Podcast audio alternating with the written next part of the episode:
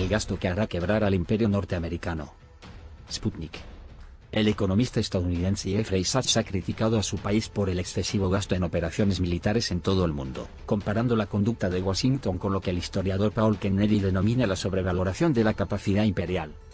La crisis militar y política de la mítica supremacía estadounidense El factor principal en la distribución de los recursos nacionales es una elección entre la guerra y la paz o, en términos macroeconómicos, entre los cañones y la mantequilla, escribe Sachs en su artículo, titulado El fatal gasto del imperialismo norteamericano y publicado por The Boston Globe. Si nuestro próximo presidente permanece atrapado en guerras caras en Oriente Próximo, los costes presupuestarios harán descarrilar cualquier esperanza de solucionar nuestros vastos problemas interiores, asegura Sachs.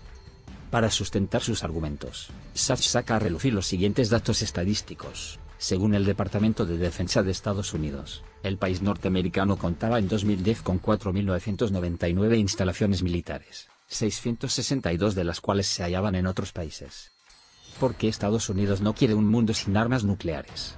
Anualmente, Washington gasta al menos 900 mil millones de dólares en guerras y operaciones militares.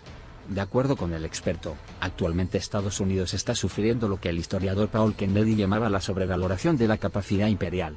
El término imperio es el que más viene al caso para describir la manera en que Estados Unidos utiliza su poder en el mundo. Un imperio es un grupo de territorios cuyo control ejerce un único país.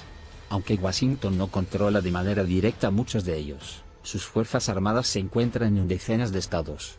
Aparte de eso, la Casa Blanca interfiere constantemente en los asuntos internos de otros países para influir en sus respectivos gobiernos. Según un estudio del historiador John Wadsworth, citado por Sachs, Estados Unidos forzó 41 cambios de régimen en América Latina entre 1898 y 1994 es decir, el país norteamericano provocó el derrocamiento de un gobierno cada 28 meses.